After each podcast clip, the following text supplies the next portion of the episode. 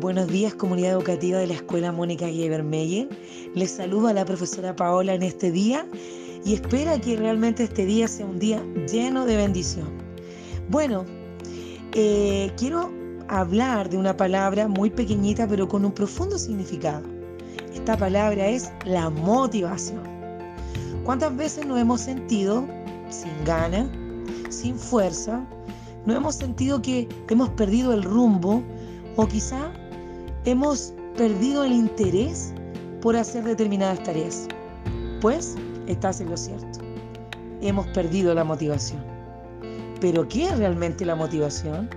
Cuando hablamos de pronto en los pasillos o hablamos en nuestros hogares, no, tenemos que estar motivados, tenemos que estar unidos, tenemos que luchar por esas metas.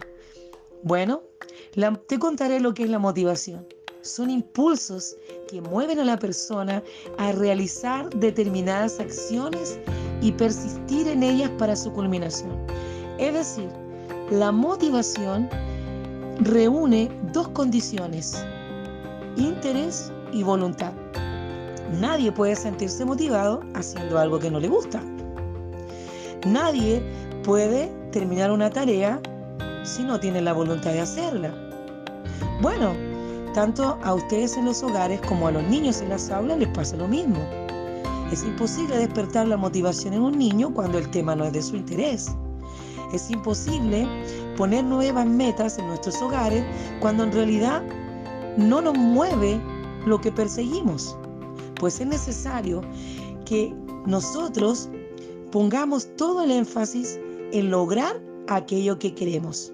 Es decir, si perseguimos un sueño, debemos insistir, debemos tener la voluntad y persistir en aquello para poder lograrlo.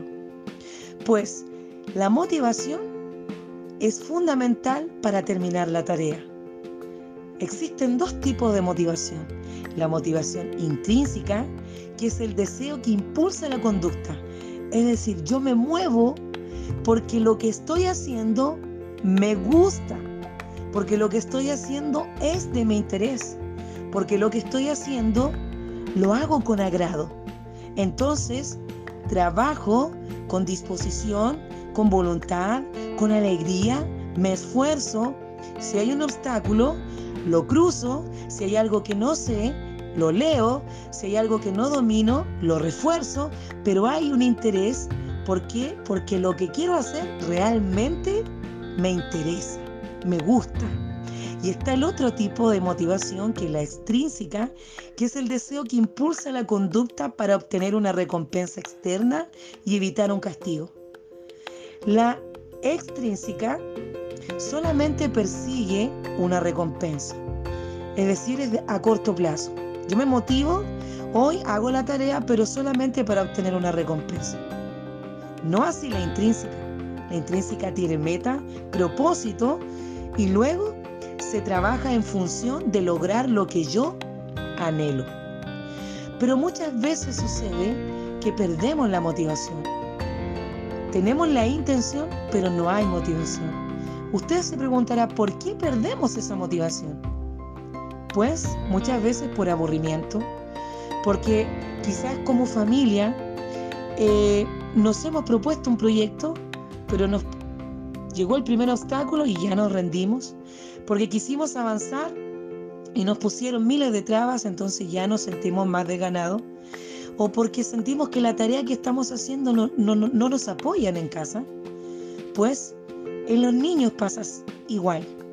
Cuando ellos en una aula no se sienten valorados por su profesora, no se sienten apoyados por su curso, ellos también pierden la motivación. Cuando no tienen el refuerzo positivo, ellos también se sienten desganados.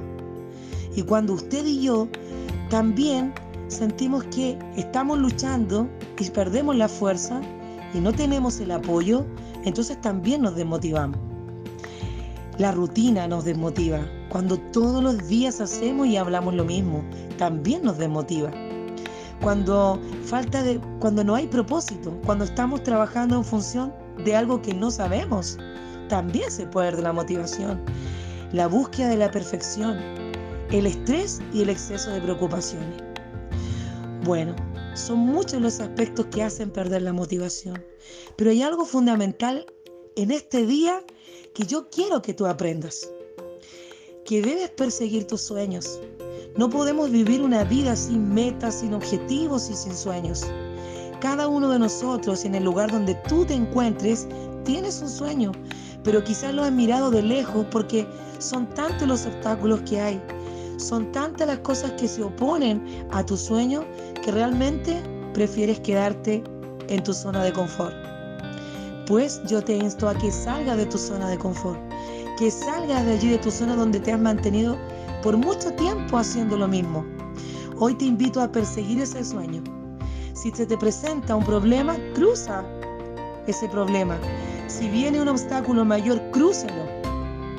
Busca personas que te apoyen. Busca personas que te ayuden y que te motiven. Y nunca te rindas.